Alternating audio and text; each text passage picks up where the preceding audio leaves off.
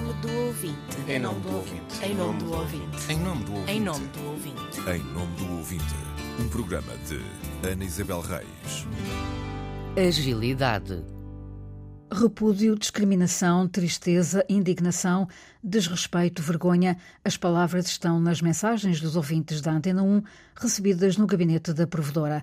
Reações à forma como foi tratado o Campeonato do Mundo de Futebol Feminino que se realizou na Austrália e Nova Zelândia. Os ouvintes queixaram-se, quiseram saber porque dois dos três jogos da Seleção Nacional não foram transmitidos na Antena 1. Vamos ouvir as respostas. Em fevereiro, deu-se largas à expectativa, a seleção portuguesa de futebol feminino qualificou-se pela primeira vez para um Mundial. O apuramento foi soldado com rasgados elogios, notável, inédito, histórico, um grande feito para o desporto português e para a igualdade no desporto, e, nas palavras do presidente da Federação Portuguesa de Futebol, Fernando Gomes, uma vitória importante para transformar definitivamente as mentalidades.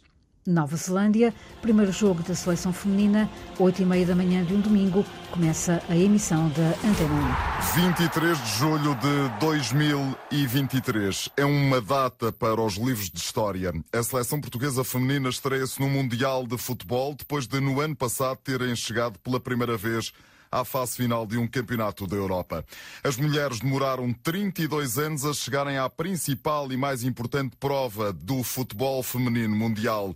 Não deixa de ser curioso que chegaram primeiro que os homens, que demoraram 36 anos a chegar a uma fase final de um campeonato do mundo. A Antena 1 tinha um enviado ao Mundial, fez o relato do primeiro jogo, mas não dos dois seguintes. Quais os critérios? Foi a questão que colocamos ao então diretor adjunto de informação e coordenador do desporto, Paulo Sérgio. Fazer o jogo de abertura porque era um momento histórico, tínhamos espaço em antena, não haveria a necessidade de desmontar nada e a pressão da JMJ, eventualmente dos incêndios. Por tudo isto, decidimos não desmontar amanhã, continuamos a ter amanhã, mas tivemos o jogo em presença uh, praticamente contínua. Não teve relato e, portanto, uh, apenas e só isso. As queixas dos ouvintes pela falta de relatos começaram a chegar logo no final do Portugal-Vietnã e continuaram até ao Portugal-Estados Unidos. Venho por este meio a expressar o meu repúdio e vergonha enquanto português relativo ao comportamento discriminativo em pleno século XXI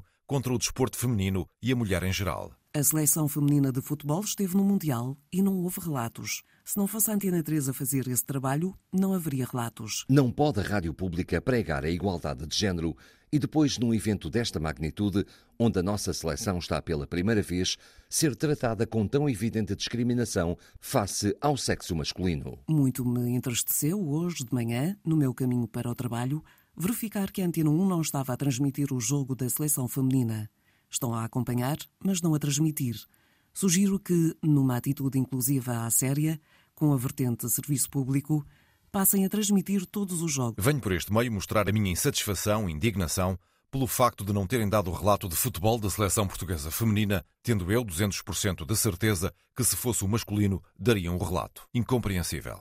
Às questões dos ouvintes, responde Paulo Sérgio, na altura diretor adjunto de informação e coordenador do desporto. Nessa altura, Lisboa recebia a Jornada Mundial da Juventude, que começava precisamente a 1 de agosto.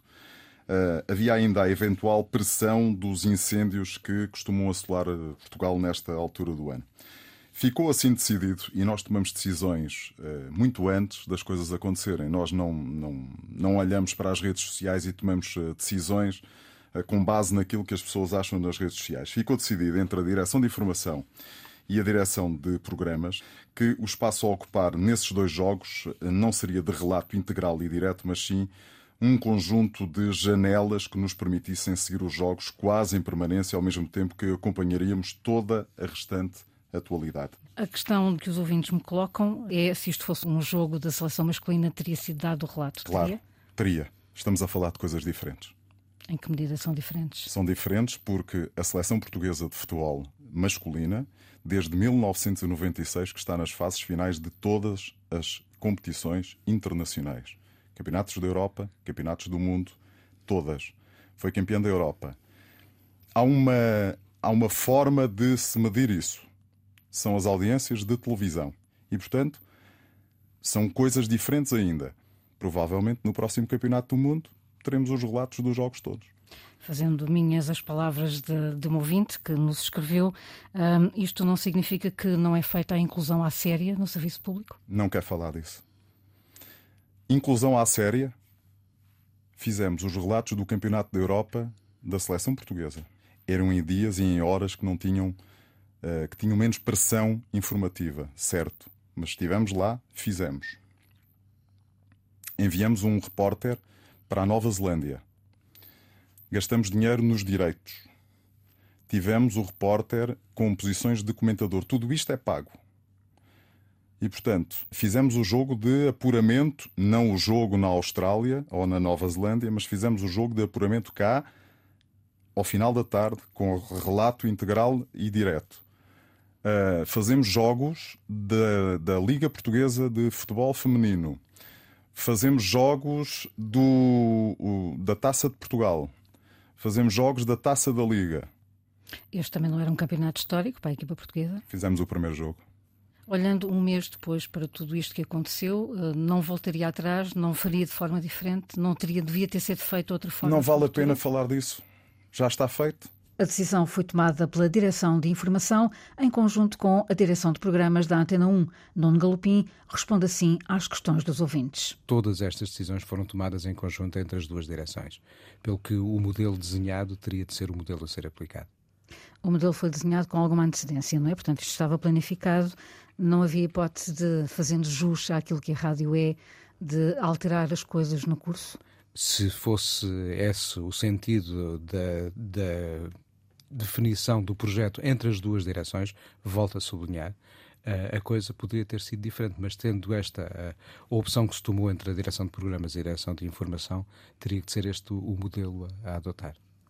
Eu recebi queixas diversificadas, há palavras que são mais ou menos comuns entre a discriminação, a vergonha, o repúdio, o constrangimento, a tristeza. Portanto, temos aqui diversos sentimentos diferentes, quer de homens, quer de mulheres ouvintes uh, da Antena 1 quando lê estas palavras, o que é que a Antena 1 poderia ter feito de diferente agora olhando um mês depois? Nós, por exemplo, estamos eh, com uma agenda atenta às competições de futebol femininas ao longo das próximas semanas, a final da Supertaça uh, feminina uh, está, uh, integrou a programação da, da Antena 1, ou seja, o, o, processo habitual de acompanhamento das competições, independentemente do género, está na mira das preocupações da direção de programas e da direção de informação. Se fosse um relato de futebol masculino, teríamos dado?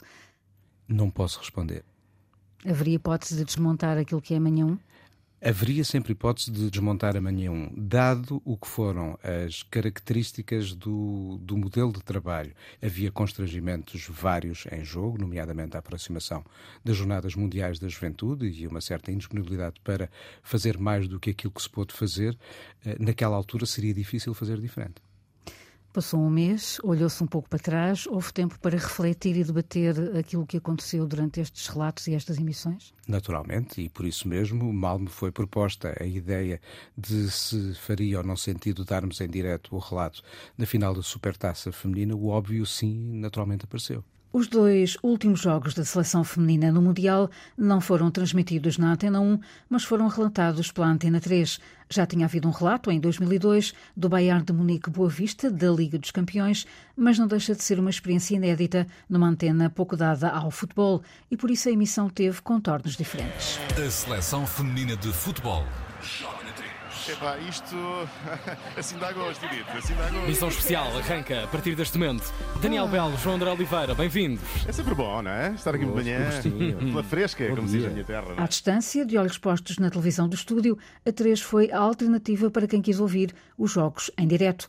Os ouvintes deram conta e registaram. Fiquei constrangida por perceber que, apesar de ter um enviado especial à Nova Zelândia, o que não deve ter sido barato, a única maneira que o ouvinte teve de acompanhar esta partida foi na Antena 3 e com um relato feito a partir dos estúdios em Lisboa. Compreendo que eventualmente pudesse não existir espaço na programação da Antena 1 para acompanhamento do jogo.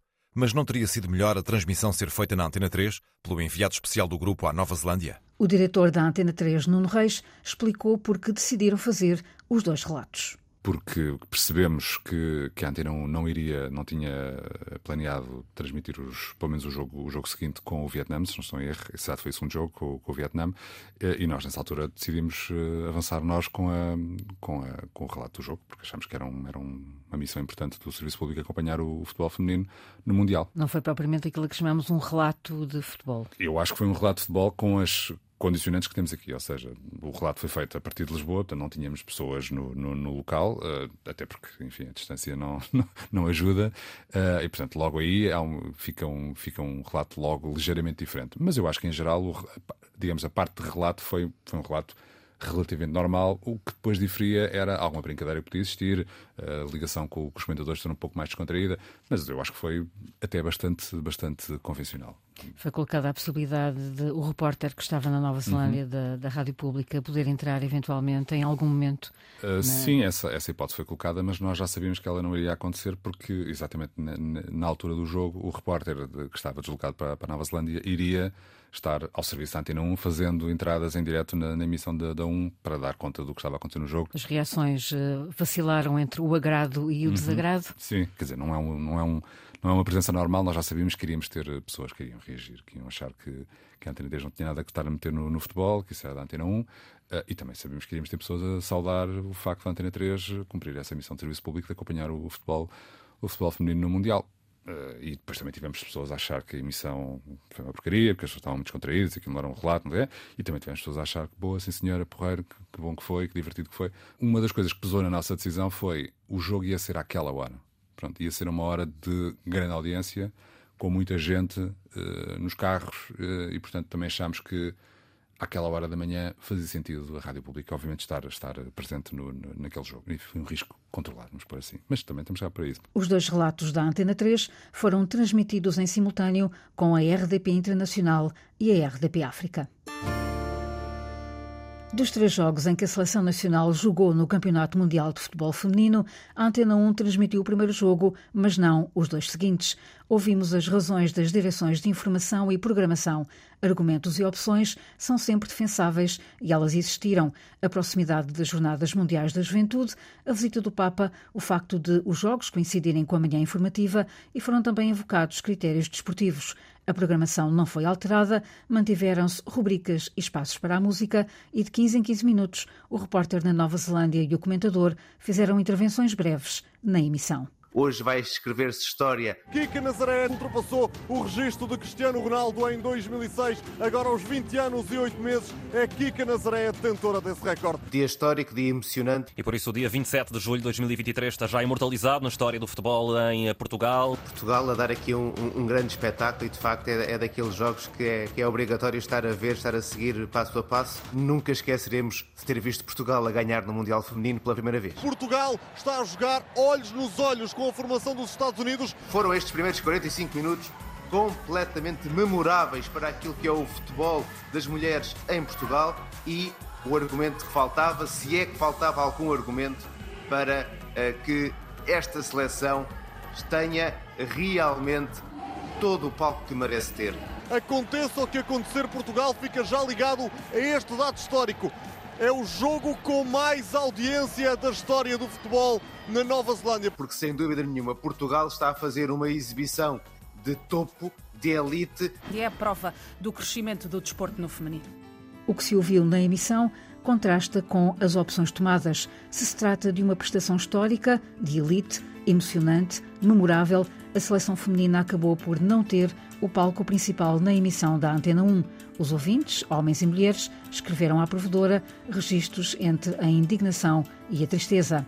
Há vários pontos passíveis de reflexão. Um deles é a expectativa gerada pela seleção feminina, um contexto social e desportivo único que já tinha sido refletido na rubrica diária A Vez Delas, e o efeito que a prestação do futebol feminino já tem e terá na mudança de mentalidades e tudo o que ela abarca. Ou seja, quando se fazem opções, há que saber ler o que nos rodeia, corresponder a expectativas ou antecipá-las e correr riscos.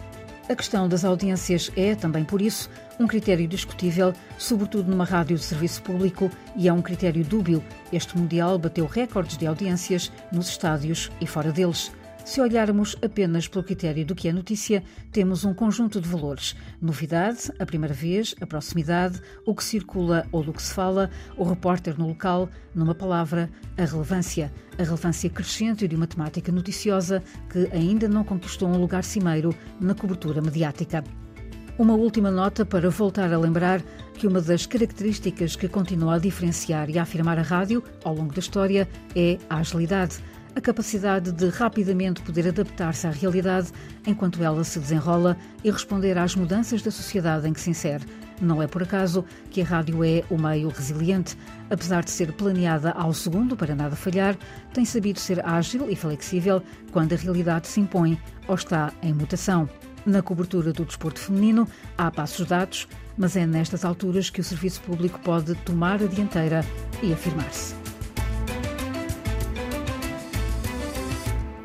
A caixa do Correio do Provedor está aberta aos ouvintes das rádios, web rádios e podcasts.